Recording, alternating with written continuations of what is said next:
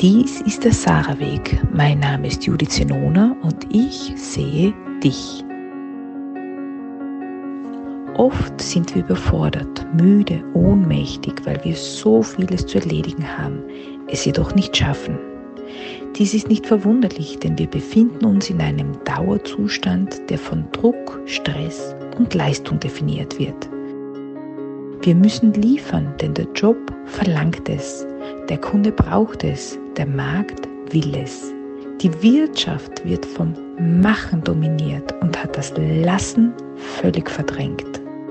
Unsere Art zu arbeiten ist fast ausschließlich von männlichen Eigenschaften geprägt und dabei haben wir die Leichtigkeit verloren.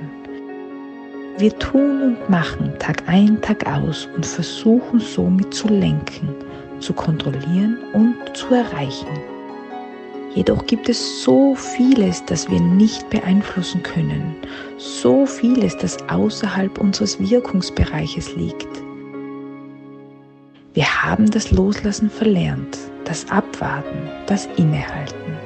Es ist genug, wir haben genug getan, unsere Mitarbeiter haben genug getan.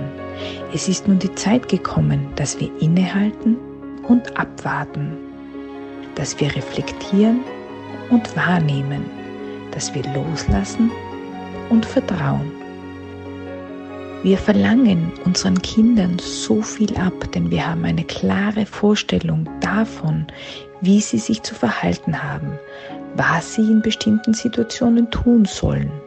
Jedoch sollten wir uns überlegen, ob uns das alles wirklich so wichtig ist oder ob es für unser Ego als Eltern wichtig ist, dass wir perfekt erzogene Kinder haben. Auch von unseren Mitarbeitern verlangen wir, dass sie jeden Tag aufs Neue ihr Bestes geben. Jedoch braucht unser Unternehmen wirklich alles, was wir von unseren Mitarbeitern abverlangen? Oder ist es auch hier unser Ego, das überwiegt?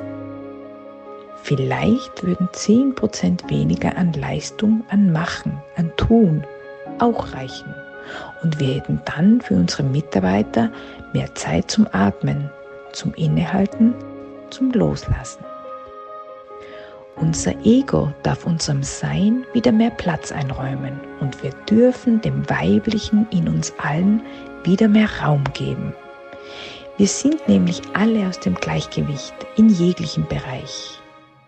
Und doch wissen wir genau, dass es sich nicht lange gut auf nur einem Bein steht denn irgendwann wird es wackelig.